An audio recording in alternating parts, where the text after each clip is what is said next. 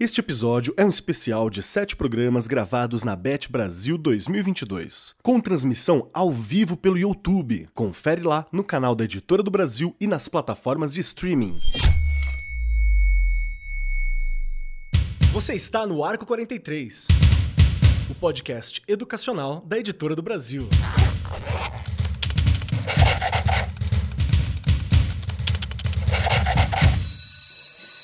Saudações, saudações para você, meu querido professor, minha querida professora, você que nos acompanha no Arco 43 Podcast, sempre naquele normal, gravado, no espaço fechado, utilizando a plataforma do Zoom, que é a plataforma que a gente usou nesse período todo de distância, né? Mas hoje nós estamos aqui presencialmente, porque nós estamos na Bet Brasil 2022, a maior feira de educação da América Latina. E a editora do Brasil está aqui marcando presença, gravando podcast. Tem livro daquela coleção de bolso maravilhosa, tá faltando alguns para mim completar ela, inclusive, viu? Que tem aqui aqui, tá tendo livro, entrega de livro, teve autógrafo, teve de tudo. E você que está nos ouvindo pode não ter conseguido vir, mas você está participando nesse momento através do podcast que você acompanha. E hoje aqui comigo vamos discutir um tema que eu confesso que me falta um pouco uma formação nesse sentido. Me falta mesmo. Eu trabalho numa escola que tem anos iniciais. Então, às vezes, eu vejo que tem algumas discussões que eu gostaria de acompanhar, de contribuir, mas me falta um pouco nessa área. Então, é uma aula para mim também que vou receber aqui hoje. Nós vamos falar sobre a BNCC nos anos iniciais do ensino fundamental como que ela lidar, o que que ela é, como que a gente vai conversar. E para você que está acompanhando a gente, pode ser que esse podcast seja o primeiro podcast seu. Não se preocupe, a gente vai explicar o que é BNCC, vamos ser bem didáticos. Afinal, somos professores, né? Esse é o nosso trabalho. E eu sou Marcos Keller, host do Ar 43 Podcast, e junto comigo aqui estão duas pessoas de alto garbo e elegância, muita competência, anos de educação. Aqui comigo está Maria Cecília Guedes Condeixa, que é bacharel e licenciada em Ciências Biológicas pelo Instituto de Biociências e Faculdade de Educação da USP. É autora de livros educativos desde 1980 eu nem estava vivo ainda. E consultora independente desde 1990. Aqui eu já estava já caminhando e causando problema para minha mãe e para meu pai. Possui sua própria empresa Possui sua própria empresa, prestadora de serviços em educação e cultura, Pontes e Condeixa, SSLTDA, que é limitada, né? Membro da Associação Brasileira de Autores de Livros Educativos desde 2001. Maria Cecília, como você está e como está se sentindo nessa volta ao presencial, nós todos juntos aqui? Bastante emocionada, com certeza, porque a gente ficou muito tempo no distanciamento, com saudade sentindo falta, né? De, abraço, a gente de, já deu um abraço, abraço aqui, né? Começamos com um abraço, com certeza. A emoção tá forte. Muito bom, obrigado por ter vindo aqui conversar com a gente. Eu viu? que agradeço. Marcos. E trazer essas informações que às vezes falta um pouco o professor que acompanha a gente, porque tá na correria do dia a dia, né? Da sala de aula e por aí vai. E junto com a gente, compondo esta mesa presencial também, está era, ela, Maria Helena Webster. Eu falei certo, Maria Helena Falou, Webster, né? correto. Então tá bom coordenadora de arte e linguagem dos livros da Editora do Brasil. Todos os livros de arte e linguagem, pode ver lá que tá lá, né, um nomezinho como coordenadora, participando. Ela é graduada em artes plásticas pela Universidade Federal do Rio Grande do Sul, especialista em história da arte pela Universidade de Caxias do Sul, coordenadora de livros didáticos, formadora de professores em arte, autora de artigos e livros dirigidos aos professores de educação infantil idealizadora e autora de conteúdo de um site de educação infantil também.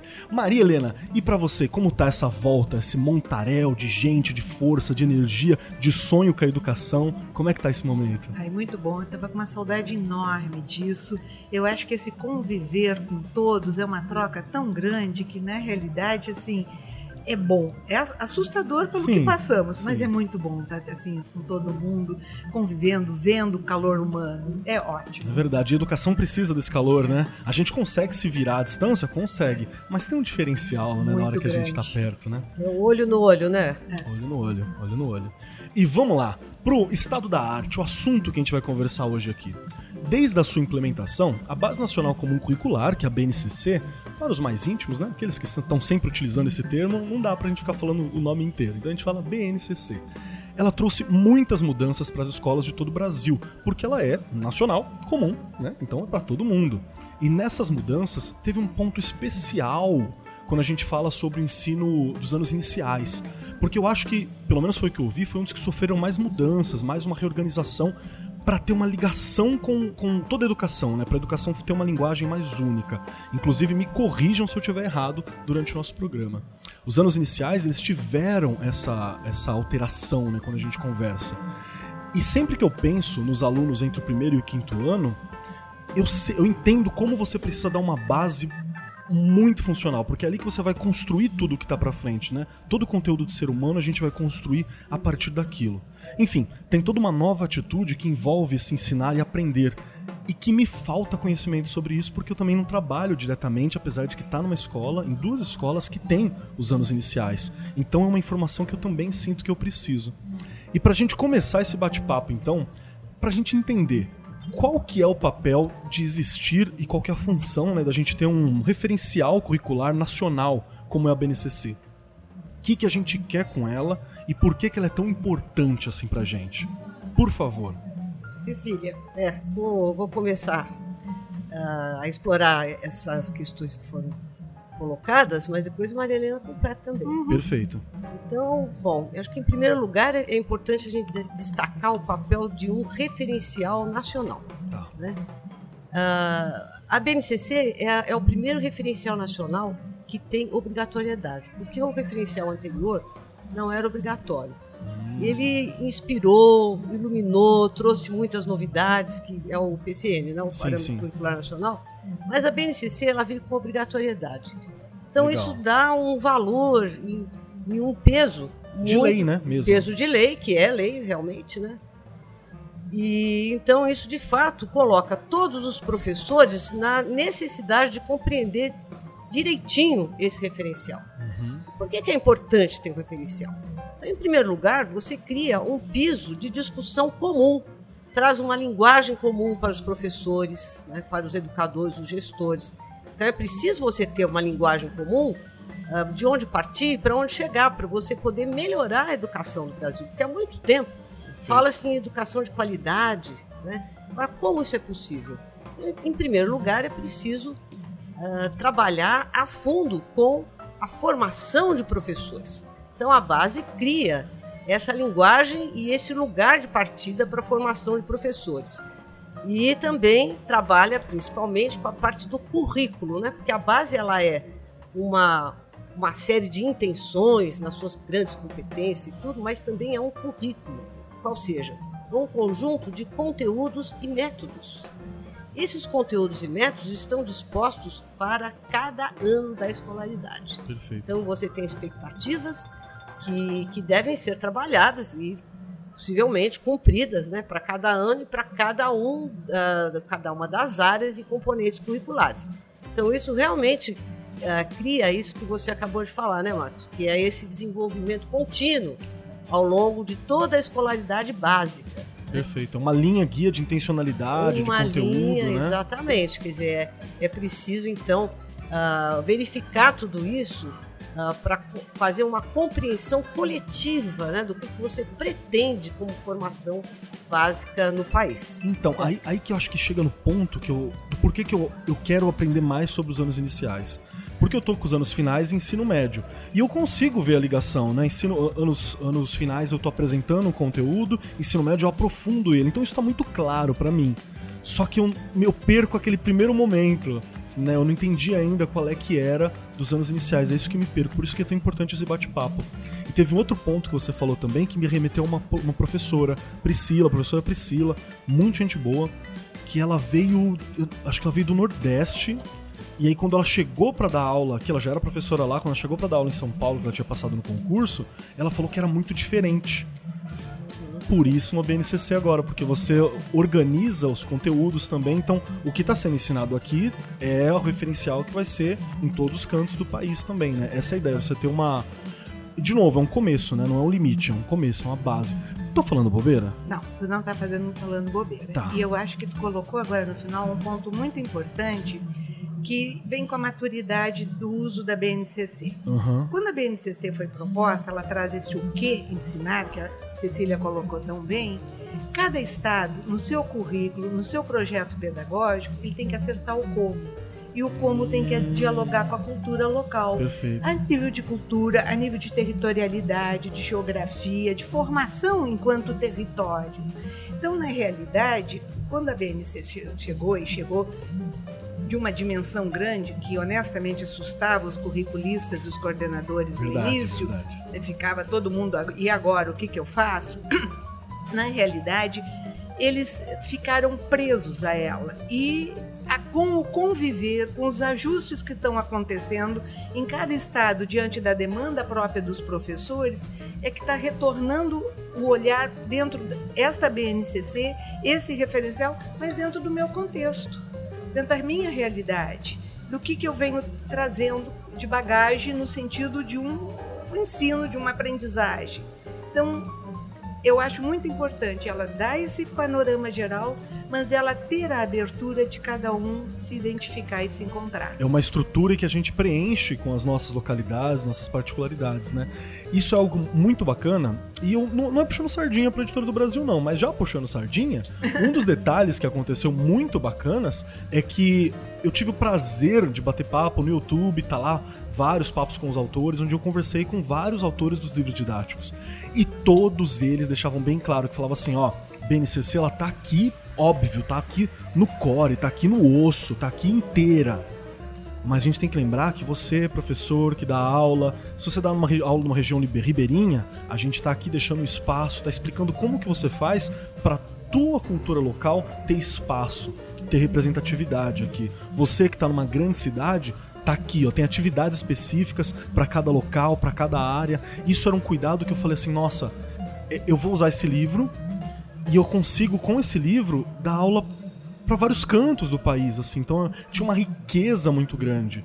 E aí é legal falar sobre isso que a gente entende justamente esse pensamento, né? é, né? é tô, bem isso. Eu tô pondo carne, né, nesse corpo. Eu falei dessa semana com a Secretaria de Manaus, e Manaus, por exemplo, está criando agora um programa paralelo que exatamente resgata a cultura toda do bioma amazônico e, traz, juntando com os, o próprio currículo, com o próprio trabalho. Então, é nesta maturidade que vai se afinando as situações. Perfeito. Tá? Aí, completando também, assim, você vê que a, a dentro da BNCC existe uma grande uh, importância para a parte da investigação. Uhum. Né? A ah, investigação ela está destacada em uma das competências gerais, se não me engano é a, é a 2 ou a 3.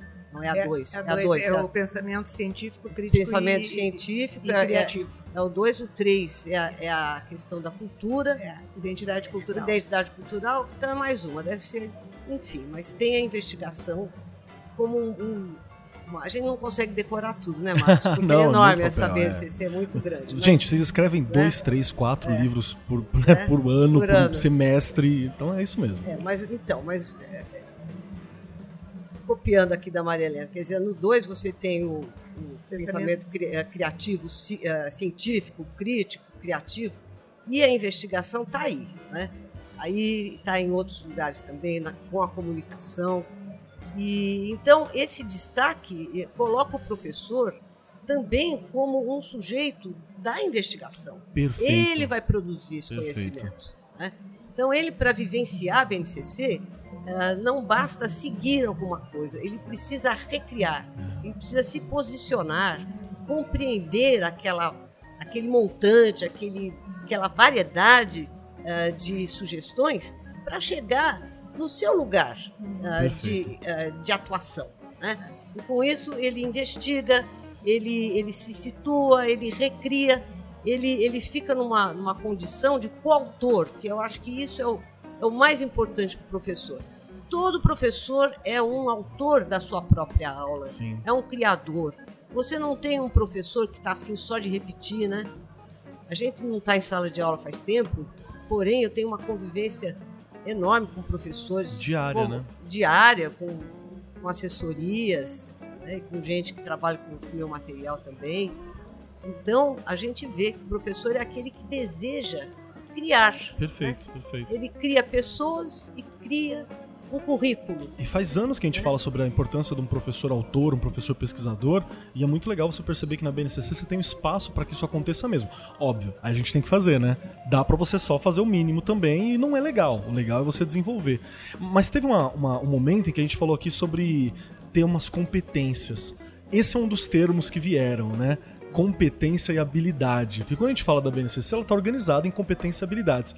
Vamos só dar uma passada o que, que é uma competência, o que eu quero dizer com competência e o que eu quero dizer com habilidade. Acho que é importante isso, né? É importante.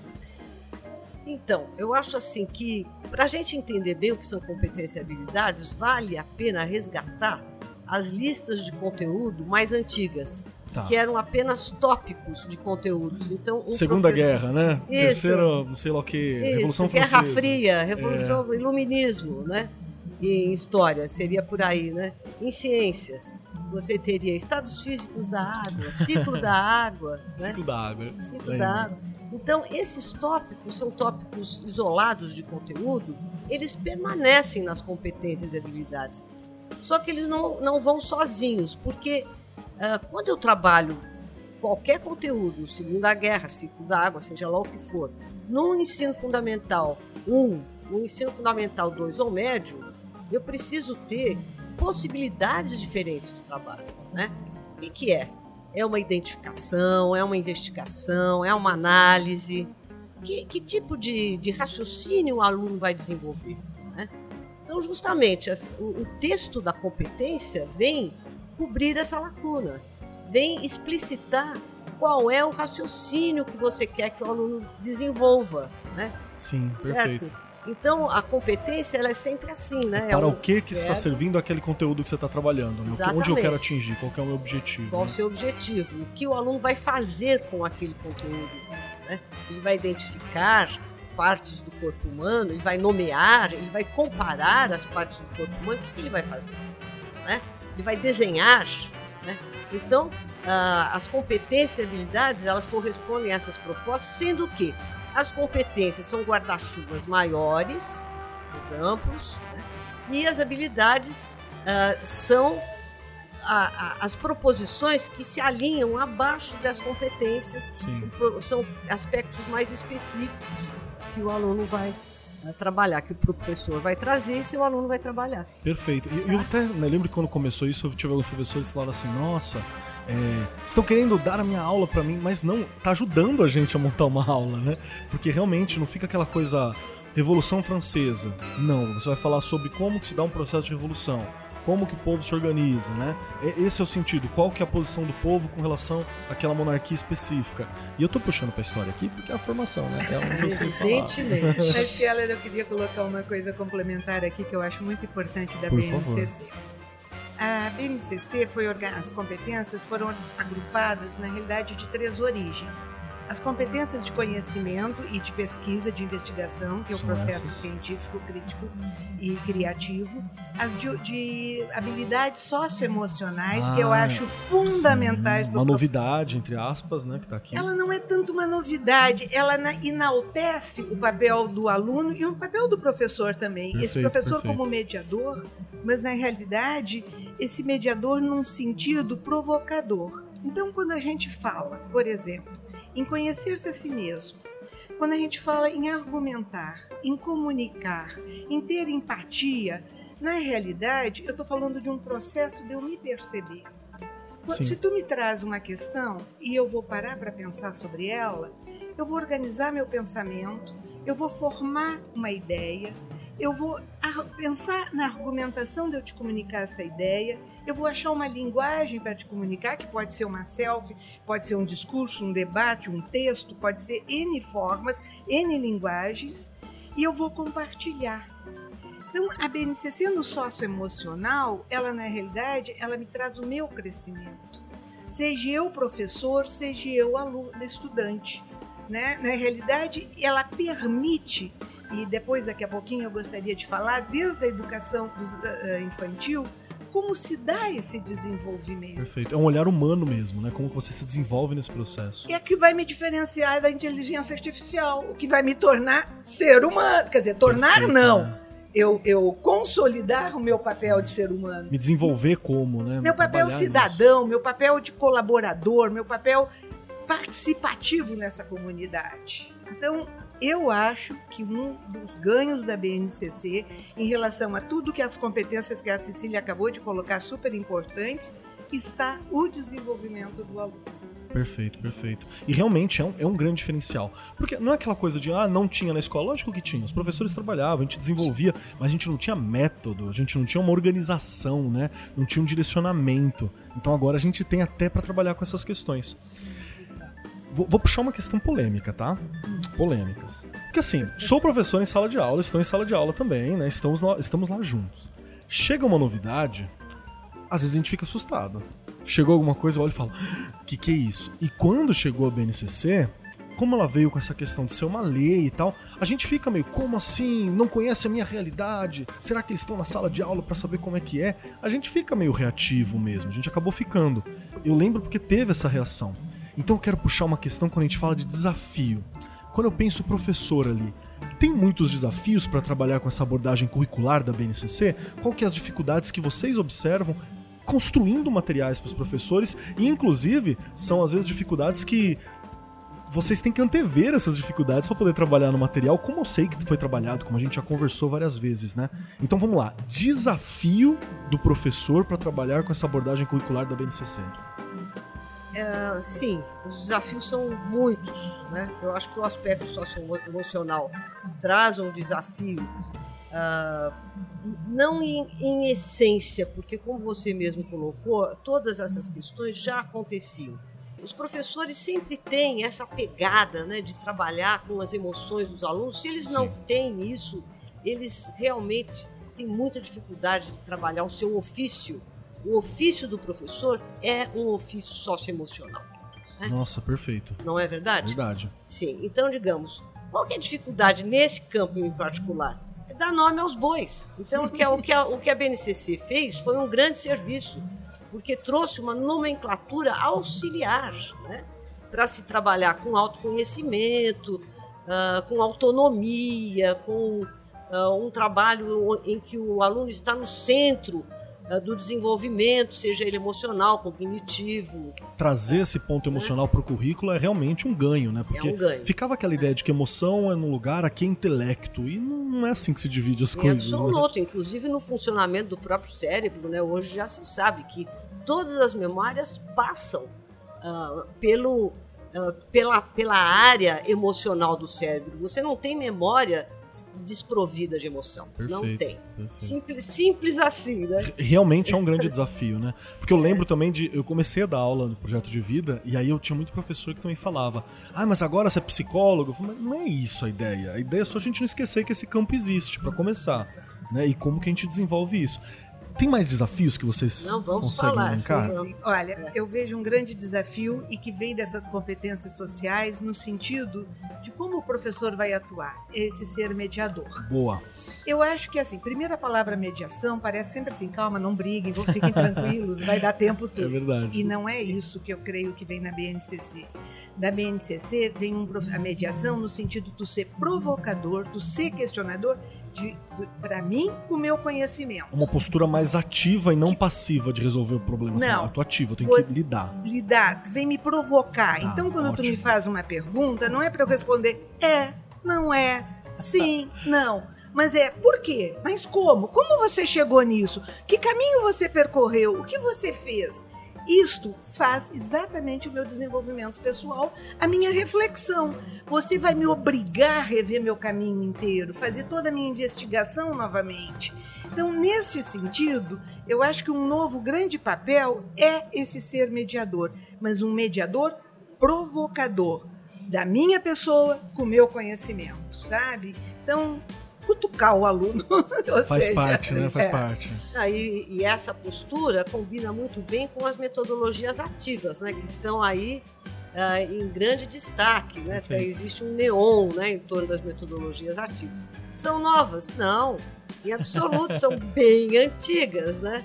Isso vem lá do século XIX, com o Dewey, uh, com as escolas uh, com o fundo psicológico, né? atravessou a Primeira Guerra, a Segunda Guerra, No Brasil já teve muito empenho, inclusive, de se trazer a escola ativa.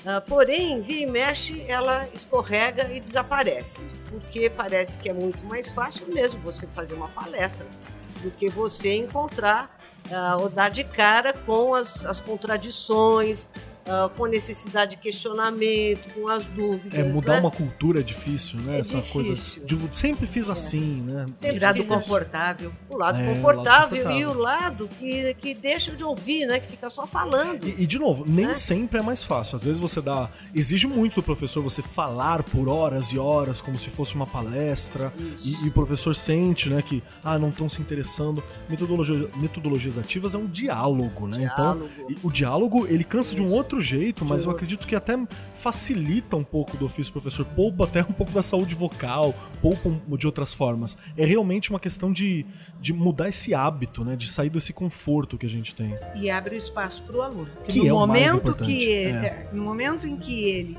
percebe que pode ser em diálogo, diálogo é eu e você. Então é uma É. troca. Então é um, um- um- um ping-pong para trocar ideias, para trocar conhecimento, percepções, enfim. Né? Aí que vem e cada Exatamente. metodologia ativa no seu método vai reforçando E isso. o conhecimento fica vivo, né? É um Fica. conhecimento que ele é fogo, ele é Isso, vivo, né? Ele não tá isso. parado. Ele é vivo, ele é contextualizado, ele tem relevância local, né? Então, a Mariana estava falando da importância de trazer relevância local. Como, como fazemos isso? Através de contextos, com questões abertas, né? Então, por exemplo, os projetos integradores com os quais eu tenho trabalhado também, s- trazem essa metodologia ativa de uma, de uma maneira ah, inequívoca, né? Sim. Então, eh, você tem as questões norteadoras, você tem os processos de investigação, você tem os momentos de participação e os momentos de sistematização. Porque ah, eu acho assim que muito do professor, ah, das dúvidas do professor em torno das metodologias ativas, vem em função ah, da, como, assim, como ele, ele, ele próprio não foi sujeito desses métodos de aprendizagem, É o medo do método, né? Eu não sei como fazer, não né? sei como fazer porque não vivi. Exato. né? Então, é, ele fica com várias questões, entre elas, em que, em que momento que vai ter uma sistematização, um fechamento, em, em que, em que momento que o aluno vai escrever, bom, conclusão tal, né? Então, esse momento precisa ser previsto, Sim. né? Que seja paulatino ao longo do projeto ou num fechamento ah, final, né? ou nas, dos dois lados. Então, ah, realmente, os projetos que foram vividos nas escolas com bastante sucesso, ou às vezes dificuldade, porque não é muito fácil você sistematizar um projeto. Agora, o Ministério da Educação ah, já tem né, essa abertura para projetos integradores, seja no livro do professor, ah, seja com uma publicação independente.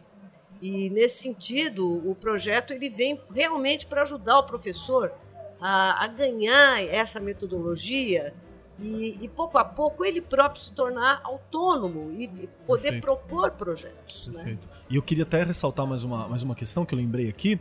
Enquanto eu estava fazendo as entrevistas, que estão todas no YouTube, dá uma olhadinha lá no canal da Editora do Brasil, que tem vários bate-papos sobre os materiais didáticos. É muito bacana para você entender os materiais, que como tem muitas propostas de trabalho, é, eu lembro que eu estava conversando com uma professora também, professora Mônica, que trabalha comigo, que é aquela professora que ama projeto, ama projeto. Enquanto a gente estava conversando sobre os projetos que a gente tinha nos livros da editora, é, ela entendeu o processo de fazer o projeto. Porque isso é uma coisa muito legal. A forma como é apresentado, você. Primeiro você vai olhar ali e falar, vou tentar reproduzir esse formato. Aí você entende que não, não é só reproduzir, você tem muito espaço para criar. E aí quando você percebe, você está pegando pedaços, colocando com novas ideias, colocando algo que o aluno fez, você constrói como se fosse pecinhas. E a gente constrói uma questão nova. E isso é muito bacana você ver surgindo, porque, de novo, é uma, a Mônica mesmo. Querida professora, beijo Mônica, que deve estar ouvindo a gente. Ela, ela já é professora há bastante tempo. E fazia projetos, claro, mas às vezes faltava uma reflexão, faltava um fechamento, sabe? Porque não tinha um método. Agora a gente tem método. Então isso é é uma coisa que é que ela dá muita segurança pro professor para trabalhar, né? E olha que doido. A gente estava falando antes sobre desafios. Mas sempre que a gente vence esse desafio, você tem um conhecimento novo e uma segurança, né? Então é mais sobre, sobre tomar posse daquilo. É mais ou menos isso? Tô, tô conseguindo deixar claro? O que, que vocês acham? Tô falando bobagem nessa percepção? Não, eu não acho que tá fazendo bobagem, mas eu acho que tem um passo também muito importante aqui.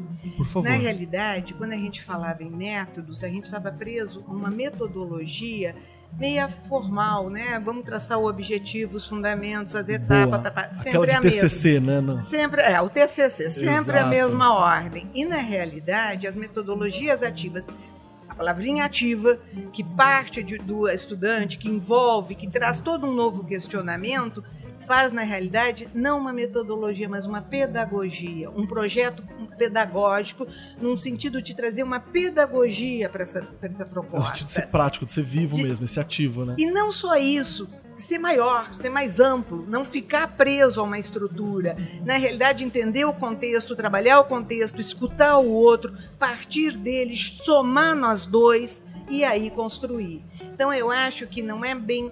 É, o termo método ativo leva exatamente para isso, para uma pedagogia. Perfeito. Né? Eu acho que agora eu entendi então por que, que sempre que a gente faz um trabalho utilizando esses, essas questões, as metodologias ativas, dos projetos integradores, por que, que ele tem essa coisa de não ficar dentro da escola? É muito normal que seja algo que você vá para a comunidade, algo que você tem que dar um retorno para a comunidade. É isso do tamanho. Eu não tinha percebido é, isso. É. Sai da caixinha. É. Gente, não posso nem falar porque não é todo mundo que concorda comigo, mas a BNTC tira da caixinha, sabe? É. Ela rompe as paredes da caixinha. Paula Sibilha é uma autora que, dentre o livro Paredes ou Redes, e ele é bárbaro, porque exatamente ele mostra que esse aluno empurrou as paredes. Que ótimo. E a gente tem que acompanhar, né? Pelo amor de Deus, né? Senão né? fica difícil pra gente também. Tranquilo. Muito bom. De deixa eu fazer uma pergunta agora sobre a BNCC no ensino fundamental. Vamos lá. De novo, não dou aula para os anos iniciais, né? Eu não estou lá. O que, que vocês olharam quando chegou aquele papel da BNCC, quando chegou aquele calhamação, que vocês leram aquele calhamaço e falou assim: tá, aqui mudou. Isso aqui é um destaque. Isso é uma novidade. O que, que vocês destacam do ensino fundamental? Porque vocês viveram também o, o anterior e aquilo que se propõe agora. Vocês pegaram esse processo da mudança inteiro destaque. Deixa eu te falar uma coisa, Keller. Primeiro, eu acho que o maior destaque é a interdisciplinaridade e eu vou deixar isso para Cecília responder depois, que responde de uma forma muito mais competente do que eu. E eu quero falar de um ponto que é o que tu trouxesse no início, quando tu questionasse o teu colégio, que tu não dá aula nos anos iniciais Sim. e queria entender. E vou fazer um pequeno histórico. Por favor. Na realidade, assim, na educação infantil, quando a criança, na sua brincadeira, sai na sua pesquisa, na sua investigação, atrás de uma formiguinha que seja, onde ela vai caminhando por um chão irregular, ela vai fazendo as suas descobertas. Sim. E essas descobertas que vão sendo pela prática, pela experiência, pela investigação, pela pesquisa, ela vai lhe dando conhecimento de habilidades daquela situação que ela está fazendo, caminhando, Sim, percorrendo, ela tá vivenciando que ela está vivenciando. Isso aumenta a sua autoestima, isso aumenta, na realidade, sua segurança, isso vai lhe dar condições de encarar o próximo desafio. Quando nós vamos para os anos iniciais, e na realidade a escola aí senta todo mundo sentadinho um atrás do outro, um chegando com o curuto do cabelo da cabeça do outro, tudo formalizado, que é na realidade a organização do sistema escolar, ela corre um grande risco de tirar a construção da autonomia do aluno. O que, que a BNCC eu entendo que trouxe aqui?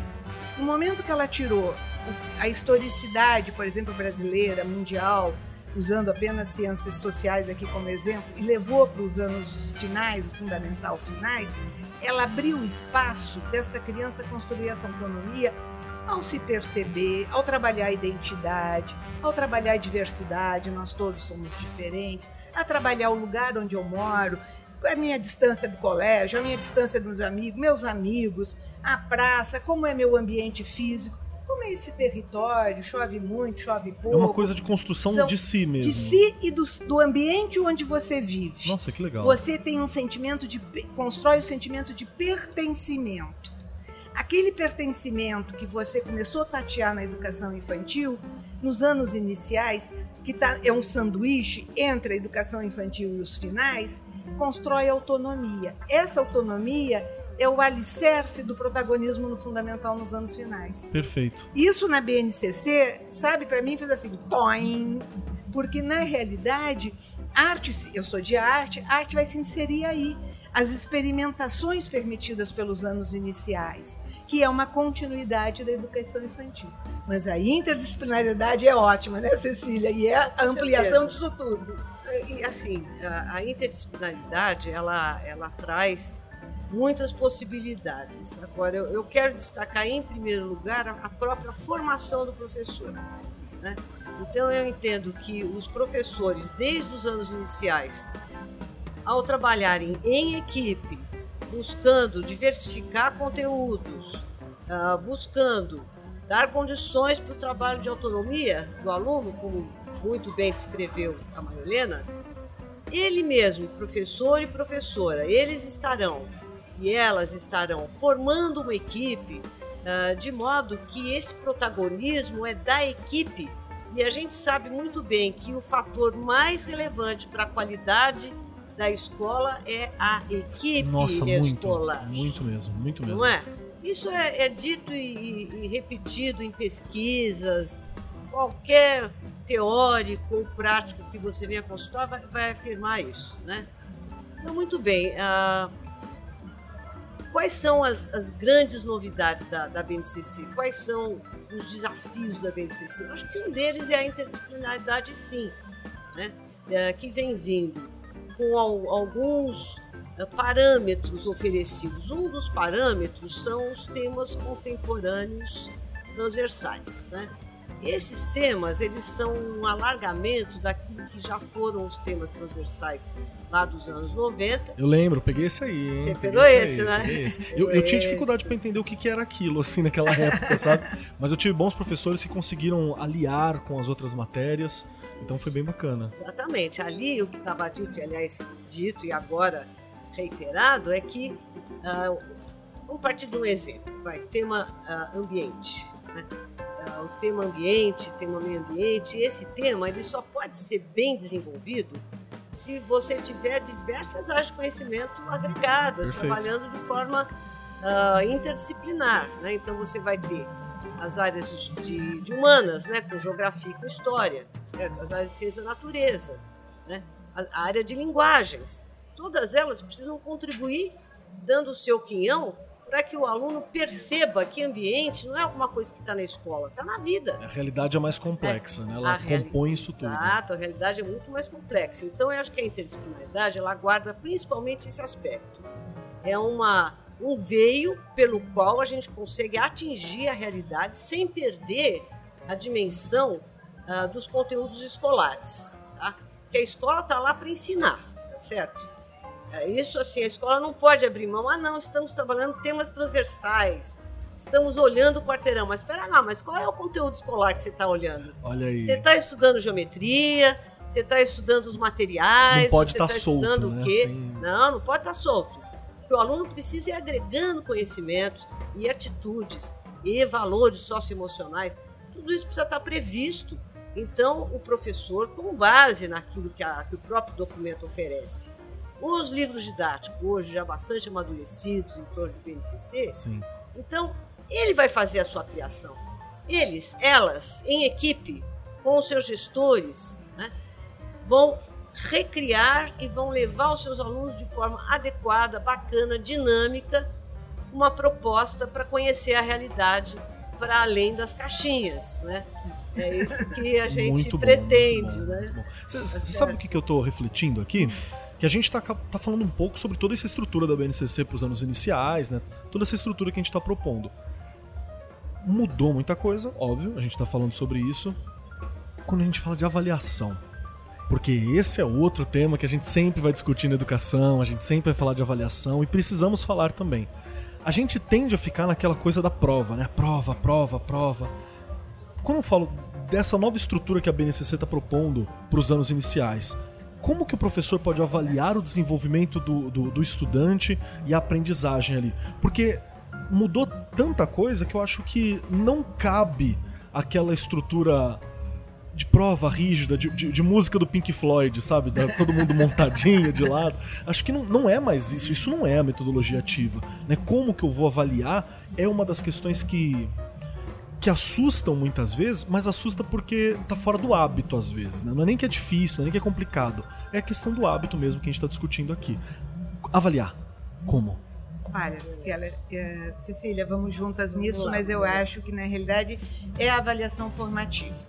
E aqui novamente vou fazer dois, colocar duas imagens. Por favor. Se o professor abre no início, dá voz ao estudante e esse se coloca, independente de estar certo ou errado, mas ele se coloca, ele traz a sua ideia, ele traz a sua compreensão do assunto, do tema que foi colocado.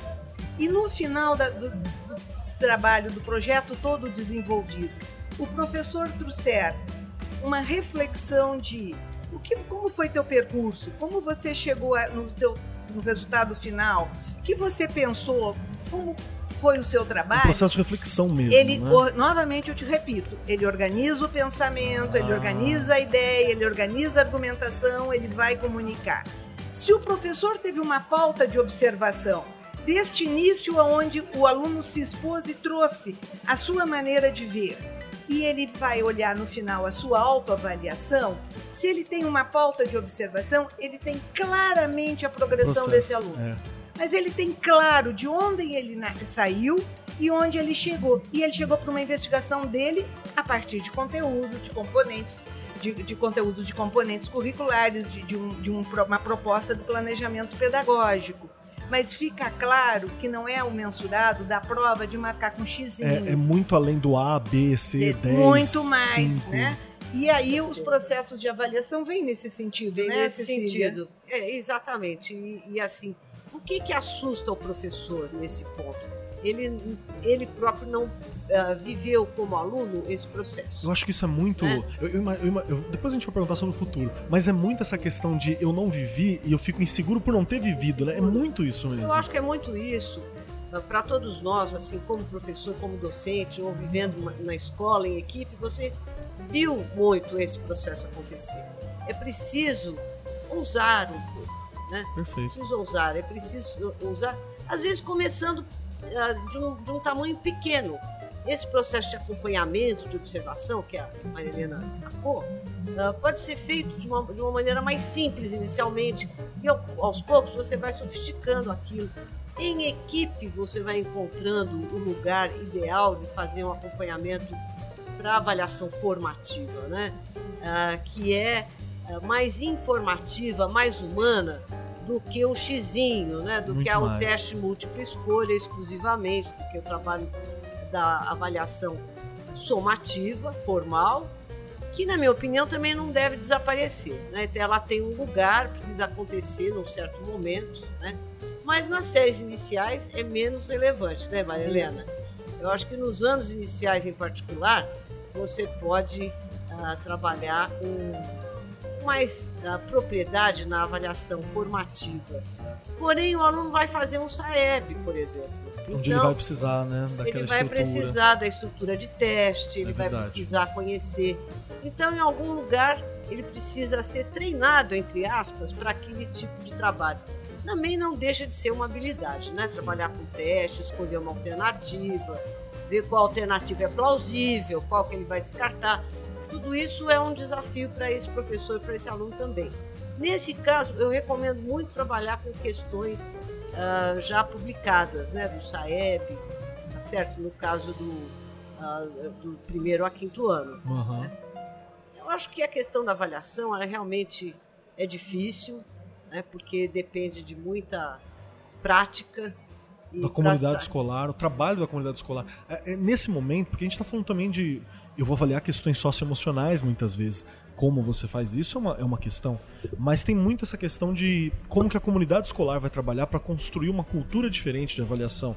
E também entender, como foi muito bem falado aqui, que avaliação não é só aquela atividade, não é só aquela prova, né? tem todo um processo. Né? É, foi bom que você me lembrou uma coisa que, que eu queria assim comentar uh, e destacar do que a Marina falou, que as pessoas têm que criar essa cultura. Sim, Uh, e nesse ponto as pessoas ficam com, com, medo de sair do habitual? Sim, né? Então é preciso ousar, é preciso ir adiante e enfim, é essa, é, é, esse é o desafio. Né? É, é a escola tem que estar junta para fazer também essa questão. A escola tem que né? estar junto e, tem, e elas precisam, às vezes, até buscar uh, um especialista de secretaria que Sim. venha dar uma sugestão, que venha discutir com as equipes, fazer formulações, que realmente não, não é uh, trivial. E gestores, né? bora com a gente, bora usar com a gente nessa questão que, que, é importante, né? Exatamente. Agora é a hora que eu queria sonhar. Vocês estão prontos para sonhar comigo Não, aqui? Estamos prontos. Ó, vamos ver se eu consigo me, me, fazer, me fazer mais claro. Eu vejo que muitos dos problemas que a gente tem enfrentado tá dentro daquilo que a Maria Cecília falou sobre a gente não tá acostumado, né? Uhum. Sei lá, eu sou de uma geração de professores que foi formada nos últimos 10 anos, faz 10 anos que eu trabalho como professor, 11 anos que eu trabalho como professor, e eu já consegui trazer algumas coisas que veio daquela uma, uma outra mudança que teve, né? Não foi a estrutura que meus pais vivenciaram e por aí vai. E eu tô trabalhando agora no ensino médio com a BNCC que eles não tiveram a base que a gente está construindo agora com os anos iniciais, né? Eles estão pegando essa mudança toda, a gente está trabalhando e tem que ter, tem que acontecer. Isso é uma coisa importante, tem que acontecer. Eu imagino a, é, essa geração que vai ser formada, sabe, os próximos 10 anos, os próximos 15 anos, quando toda essa estrutura ela vai bater o sentido lá no, no fim, porque eu comecei a construir aqui, eu fui construindo. E eu tô perguntando isso porque quando a gente fala dos estudantes do, dos anos iniciais do ensino fundamental, existe esse percurso que a BNCC está construindo, né? Um percurso de aprendizagem que lá é contínuo ali. Quando a gente fala da divisão, como é que funciona essa ideia do percurso? Acho que seria legal a gente só definir um pouquinho mais. E o que, que a gente espera para o futuro com isso? Né? Porque eu já, eu já tô começando a sonhar aqui. Vamos lá. Uh, Keller, primeiro lugar, assim, a gente falou um pouco interdisciplinariedade, Foi. que é romper as caixinhas. A gente falou do desenvolvimento desse aluno, desse estudante, que na realidade é ele se construindo tudo mais. Né? Quando começa a interdisciplinariedade, que tu começa a lidar com todos os componentes de uma forma plural, que cada um contribua dentro da sua especificidade, tu está começando a trabalhar por área. Olha tu está começando a aproximar o trabalho por área porque tu está ouvindo os outros componentes curriculares. E eu acho que o trabalho de área é uma estrada sem a seta de retorno. Ela vem ao natural e ela vem ao natural por dentro da escola e por esse mundo lá fora. Hoje a realidade que nós vivemos é realmente plural. Um médico cirurgião quase que depende da robótica, em alguns casos das cirurgias, dos novos processos cirúrgicos uma pessoa, um engenheiro depende de N conhecimentos para desenvolvimento do seu trabalho. Então, na realidade, o conhecimento por área, eu sou a favor e acho que ele é inevitável. Estamos preparados para eles? Ainda não. E não houve uma preparação dos professores para isso. O médio, na realidade, tá, não sei se ocorre isso na tua escola, os dois últimos anos ainda no ensino anterior, Exatamente. porque estão concluindo, é. e o ensino novo. O que é itinerário formativo? Como é isso? Onde que eu vejo? Onde eu piso? O que, que eu faço? Foi muito isso mesmo. Então, está muito perdido no processo. Mas tem um dado: se hoje a inteligência artificial lá fora é incrível, na realidade, quando este aluno dos anos iniciais chegar no fim do básico, meu amigo, o processo vai ser muito maior. Com certeza. Tá? E o buraco, na realidade, é muito maior. Com então, certeza. se eu não me conhecer, tudo que nós conversamos agora aqui durante todo o processo, não se realizar, ele não chega, sabe? E isso é fundamental. Então, eu acho que a escola do futuro vem nisso. Me dá licença um minutinho mais, Cecília, por favor. Uma criança pequena não alfabetizada pega o celular do pai, com três emojis, ela diz pro avô: vou do jantar aí, sabe? vou dormir aí. Tu passa um tema para os teus alunos e ele né, pesquisa na internet, desenvolve, chega e te mostra, e tu diz: Nossa, como tu conseguiu? Ah, professor, eu fucei. E esse fuçar está sendo a descoberta. Descoberta que lá na infância, na educação infantil, ele fazia atrás da formiguinha. É sabe? É, é novas descobertas, é novas pesquisas. Isso lá de fora está vindo. Uma base boa lá, lá de fora, lá de trás, né? Você consegue construir, construir isso. isso porque ali fora demanda isso. Com certeza. Sabe? Eu fiz uma pesquisa com profissionais para um livro para didático de matemática. Falei com N áreas. que tem a matemática como base. E tem um dado que todos trazem, por exemplo. Hoje tem gráficos, estatísticas em muitos livros. Todo mundo sabe ler, mas ninguém sabe ler o que não está legível. Quando começou a pandemia, os matemáticos diziam é pandemia. Foi. E a saúde dizia não, Ainda é um, não, né? é um probleminha, é. uma gripe, uma história, algo assim. Eles faziam, na realidade, uma leitura de desenvolvimento é. de, de, porcentagem. É. Então, há uma história atrás. E essa história atrás o mercado hoje demanda. Um avião que decola de Nova York para o Japão, ele não corta o globo na forma, ele vai ao polo ártico para descer na longitudinal, porque é muito mais curto. Sim. Então, soluções que não eram pensadas precisaram ser pensadas. E isso exige desenvolvimento. E essa criatividade e, é humana, né? É humana e é, da, e é do plural, é do global que ela vem. Então, eu, particularmente, sou fã do ensino por área. Nossa, cara, dá pra sonhar muito. Hein? Sonha com a gente, sonha com a gente, Cecília. Vamos lá. Ah, eu, eu, também sou super fã do ensino por área, porque eu sou de ciências. Eu ainda não tinha citado, vou citar agora, eu já tinha, talvez. Mas ciências foi a primeira área que existiu de fato no ensino fundamental 2, quando houve então essa. Uh, esse amalgamento de física, química e biologia né, dentro do, do ensino fundamental, isso começou em ciências. Né? Eu também acho que ciências é, um, é uma, é uma pioneira né, nas áreas. Eu também acho que o ensino por é irreversível, concordo. Agora, futuro, em termos assim, daquilo que a gente tem hoje, eu acho que depende muito de como que as escolas, os professores atuarem a partir das propostas que estão aí. Então, reforçando um pouco aquilo que já foi dito, né? É preciso protagonismo e é preciso sistematização. Sim. Tá? Eu acho que essa dupla é que venha em favor de uma aprendizagem significativa e de uma boa construção de conhecimentos e do papel criativo e protagonista do próprio ser humano, que é aquele estudante que está hoje ali.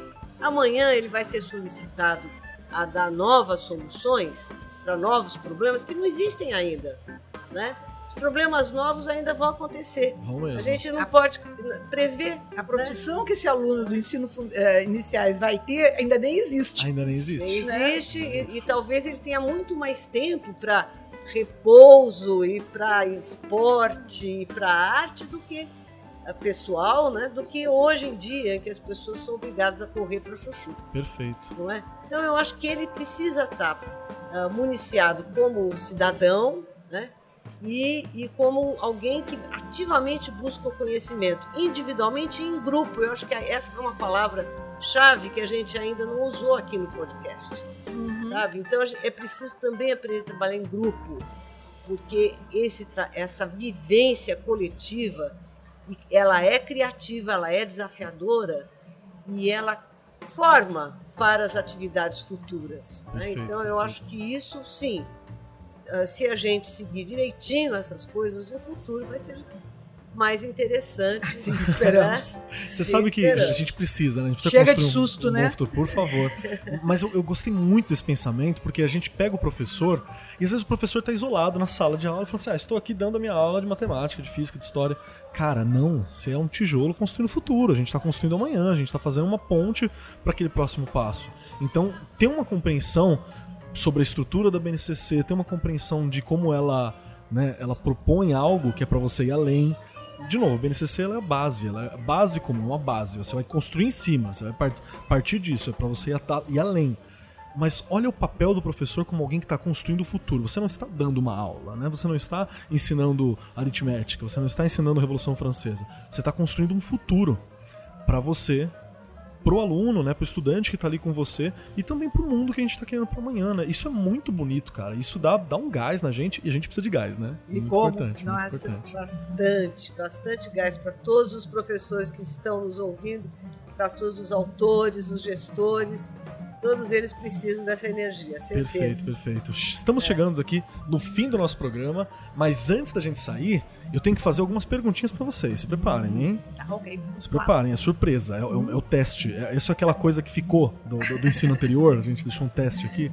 Primeira pergunta para essa mesa é: vocês gostaram de gravar esse programa? Vamos lá. Eu adorei gravar esse programa, esse bate-papo entre nós três, super gostoso. Presencial. Eu, presencial. Acho que ele é construtivo, ele vai ah, unindo pensamentos, vai, vamos articulando, trocando.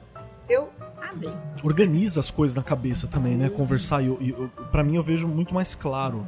Alguma, também, né? Olha quem tá na mesa comigo, né? Poxa, Aí, aí, rola, né? E olha quem está nos entrevistando, né? exatamente. Eu acho que foi uma oportunidade maravilhosa. Eu não conhecia a Maria Helena pessoalmente, nem você, Keller. Enfim, eu acho que foi uma oportunidade excelente para conhecer pessoas muito interessantes e organizar um pensamento que, de fato, é comum entre nós, né? Sim, a gente sim. vem com esse desafio do trabalho faz algum tempo. Né? Perfeito, perfeito. Minha segunda pergunta, ela é como que eu encontro vocês? Tem algum contato? Como é que eu vejo o material? Porque são autoras de trocentos livros, tá? Tem um monte de coisa para você dar uma olhada aí. E como que eu acho os trabalhos? Como é que a gente encontra vocês? Na realidade, eu sou, eu sou, sou autora na educação infantil e sou coordenadora nos outros anos na área de arte inicialmente, depois passamos para a área de linguagem quando veio o ensino médio na, na última proposta do MEC. Então, na editora, em todos os livros, está lá um pouco do nosso pensamento, pensamento conjugado com todos os autores, construindo. E estou à disposição no meu e-mail, no meu WhatsApp, tranquilo. Coloco? Não coloco? Não, como... a gente põe no post, pode então, deixar. Então tá, então coloquem, estou à disposição para qualquer pergunta, qualquer, enfim, reflexão, questionamento. Adoro fazer isso, adoro responder, adoro. A gente sente. Em mim, tem a Giza Picosta, que sim, é tua fã, sim, Giza. ela diz que tem uma coisa, a gente minhoca, a gente vai minhocando a cabeça conforme vem as perguntas. Adoro minhocar, porque vai vir um, resultado no final, vai. vai. vir uma resposta. E no fim, quando a gente organiza tudo, é muito legal, né? é, né? Quando a gente vê o panorama assim. Como que a gente encontra você? Ah, eu uh, estou no Facebook Uh, estou na Editora do Brasil, estou em outras editoras também, gente, mas aqui na Editora do Brasil eu, tenho os projetos integradores de sexto ano no ano. Né? Atualmente a gente tem uma edição completa de projetos, um para cada ano. É. Né? Enfim, é um, um trabalho feito coletivo, eu sou coordenadora, mas sou autora desse material também. Adorei fazer. Na verdade, sabe, eu, eu, tenho projetos há muitos anos. Daí, quando apareceram os projetos com proposta do MEC, falei: opa, chegou a minha vez. Aí a editora do Brasil me abraçou, eu abracei a editora e estamos juntos. Perfeito, perfeito. E para finalizar querido. o nosso dia, uhum. eu gostaria de uma indicação. Pode ser uma série, pode ser um filme, pode ser um livro, pode ser uma ideia. Já tivemos indicações sendo realizadas neste programa que hoje uma indicação para o nosso ouvinte ficar com um pedacinho, um pedacinho de vocês, um pedacinho da Maria Helena, um pedacinho da Maria Cecília. O que, que vocês gostariam? O que, que tá, ah, tem a atenção de vocês nos últimos tempos? Olha, quando começou toda a BNCC, o livro que eu citei ainda há pouco, da Paula Sibilhas, Sim, é, Rede ou Parede, me foi extremamente questionador. Ele traz, calcado muito em Deleuze e Guattari, nos rizomas, ele traz esse novo olhar. E aí eu acho que é a melhor recomendação que eu poderia dar aos professores, porque ele é uma reflexão desse pensar como eu rompo as paredes, como eu pulo o muro.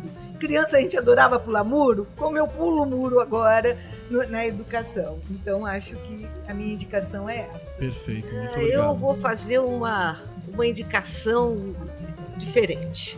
eu, vou, eu vou lembrar um filme já um pouco antigo, mas que ele continua novo, que é o Koyaanisqatsi. Acho que é assim que fala o nome dele. Vocês lembram desse filme? Não, Quem não, não lembra? Como é que ele é? Koyaanisqatsi. É um, é um filme uh, que retrata a inquietação dos tempos atuais. Hum, com as bom. profundas transformações. É um filme, vamos chamar de arte, entre aspas, mas eu acho que ele é um, um filme atemporal, porque ele vem com imagens belíssimas do planeta, das cidades, tudo em ritmo acelerado. E ele eu acho que ele, para mim, ele é uma indicação bacana para professores não, para professores, não para anos iniciais, tá? Mas para os professores. Perfeito, perfeito. Porque é, eu acho que é importante a gente se alimentar também de arte, né? Aqui dando aqui uma colher de chá para minha amiga. que nem falei na minha é, área, hein? Tá vendo? falando geral. É, Inclusive, a gente tem que vir aqui para falar da área de vocês, hein? É, Opa, não. estamos aí. E eu acho que a arte contemporânea é uma grande contribuição nesse processo da interdisciplinaridade, Com da certeza. ampliação. Os espetáculos hoje de arte cênica envolve tudo sabe? Tudo, Todo, tudo. Traz a, a, o público, traz a, a, várias linguagens da arte, traz a, comunicação, o jornal, tra, traz tudo, envolve tudo. A gente então, tem que marcar esse programa, hein? Vamos lá. Vamos marcar esse programa. gente, muitíssimo obrigado pela presença de vocês. Eu saio daqui entendendo e organizando coisas assim que só estavam esparsas, que estavam meio soltas para mim, e eu só posso agradecer muito por isso, porque melhoro como pessoa e como professor também, e isso reflete nos meus alunos, né, nos estudantes que estão comigo. Muito obrigado, viu, gente? Obrigado Nossa, mesmo. Eu que agradeço, acho que você também. também. Agradeço muito. Eu achei que foi delicioso, foi fluido, foi dinâmico, a gente papiou. Yes. Tá Perfeito. Muito obrigado. Tá no mais, meus queridos, diretamente aqui, né, no da Bet Brasil 2022, eu sou Marcos Keller e até o próximo programa. Este programa foi apresentado por Marcos Keller, gravação e edição, Agência Bowie, produzido pelo Departamento de Marketing da Editora do Brasil. Gerência de Marketing, Helena Poças Leitão. Coordenação de Marketing, Lívia Garcia. Siga-nos nas redes sociais, facebook.com barra Editora do Brasil, twitter.com barra Editora do Brasil, instagram.com barra Editora do Brasil, underline oficial, youtube.com barra Editora do Brasil. As opiniões expressas no programa são de responsabilidade dos respectivos convidados e não expressam necessariamente a opinião da Editora do Brasil ou de seus colaboradores.